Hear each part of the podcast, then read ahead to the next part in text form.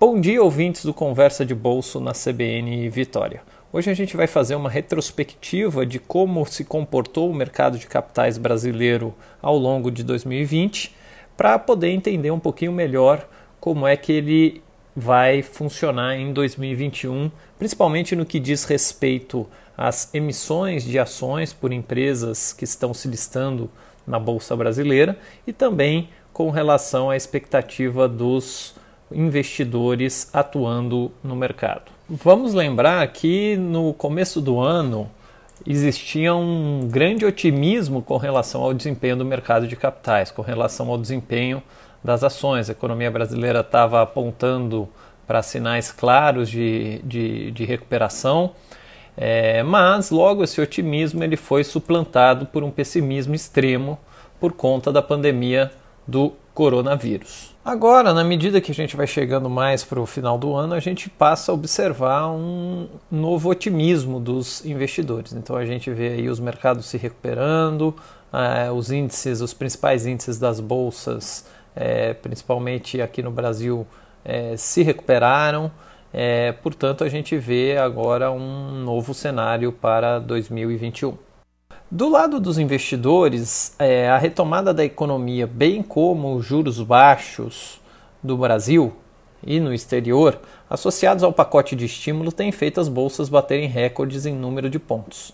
Vale lembrar que o Ibovespa fechou 2019 em torno de 117 mil pontos, caiu para algo em torno de 63.500 pontos é, no auge da crise da pandemia do coronavírus e hoje ele está em torno de 118 mil pontos. Então a gente percebe que houve sim uma recuperação no que diz respeito ao ponto de vista dos investidores no mercado de capitais brasileiro. Por sua vez, do lado dos emissores de títulos das empresas, especialmente no que diz respeito à emissão de ações, 2020 foi um ano histórico para o mercado de capitais brasileiro. Investidores dispostos a aportar recursos em renda variável em decorrência dos juros baixos na renda fixa formam um ambiente propício para que as empresas levantem capital para investir na economia real. Então, um lado importante do, do, do mercado de capitais é justamente possibilitar que empresas consigam captar recursos para fazer investimentos que julguem necessário nas suas atividades, seja para expansão das suas operações, lançamento de novos produtos, reestruturação de capital, enfim, investimentos que vão ajudar a empresa a crescer e, portanto, são positivos para a economia real. Nesse tipo de contexto, há basicamente dois tipos de ofertas públicas que as empresas fazem para captação de recursos. Existe a chamada oferta inicial de ações, também conhecida como IPO, e também a oferta subsequente, que é quando a empresa já tem ações listadas em bolsa e ela está fazendo uma nova rodada de captação de recursos com emissões adicionais de ações. Essa oferta subsequente também é conhecida no mercado como follow-on. Então, quando a gente olha empresas fazendo tanto IPO quanto follow-on, significa que elas estão emitindo novas ações, estão captando recursos é, é, para fazer investimentos é, na atividade produtiva.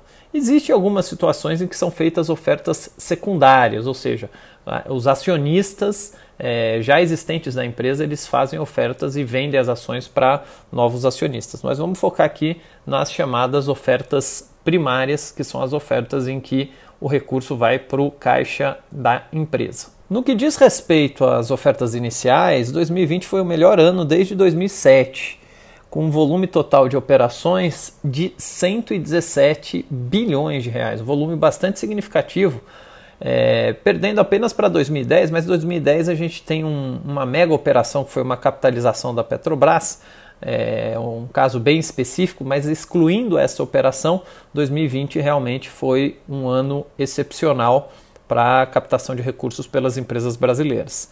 E o que é interessante também a gente notar é que empresas de setores não tradicionais na bolsa se listaram, ou seja, fizeram essas emissões. Isso denota, denota uma dinâmica diferente da economia. Né? Empresas de tecnologia, software, saúde, que não são tradicionais é, é, no, no mercado de capitais brasileiro, passaram a integrar o rol de ações disponíveis. Isso é bom para os investidores, isso aumenta o potencial de investimentos, de ações para os investidores escolherem. Isso também mostra é, um, uma dinâmica nova é, da economia brasileira, onde a gente tem é, empresas de setores é, diferentes, novos, crescendo, ganhando espaço, e aí essas empresas estão usando o mercado de capitais para, para se financiar. A gente também tem notado uma migração das empresas tradicionais para modelos de negócio mais focados em tecnologia.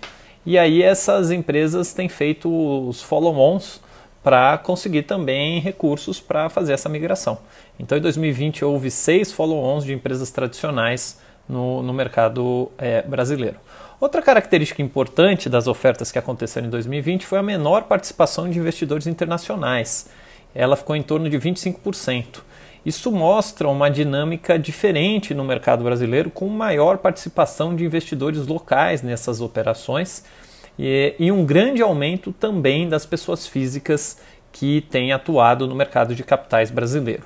Para 2021, a gente espera uma continuidade nesse cenário, ou seja, empresas usando efetivamente o mercado de capitais para obter recursos o volume de ofertas de ações esperados está em torno de 150 bilhões de reais para 2021. Já há em torno de 25 transações registradas na Comissão de Valores Mobiliários para acontecerem no início do ano, ou seja, tudo aponta que o mercado de capitais brasileiro vai continuar pujante em 2021. Isso é muito positivo porque demonstra que o mercado de capitais vem cumprindo a sua função de propiciar a alocação de recursos na economia de maneira eficiente e também contribuir para o crescimento da economia real. É isso, pessoal. Um abraço a vocês e até o próximo Conversa de Bolso aqui na CBN Vitória comigo, Fernando Gaudi. Até semana que vem.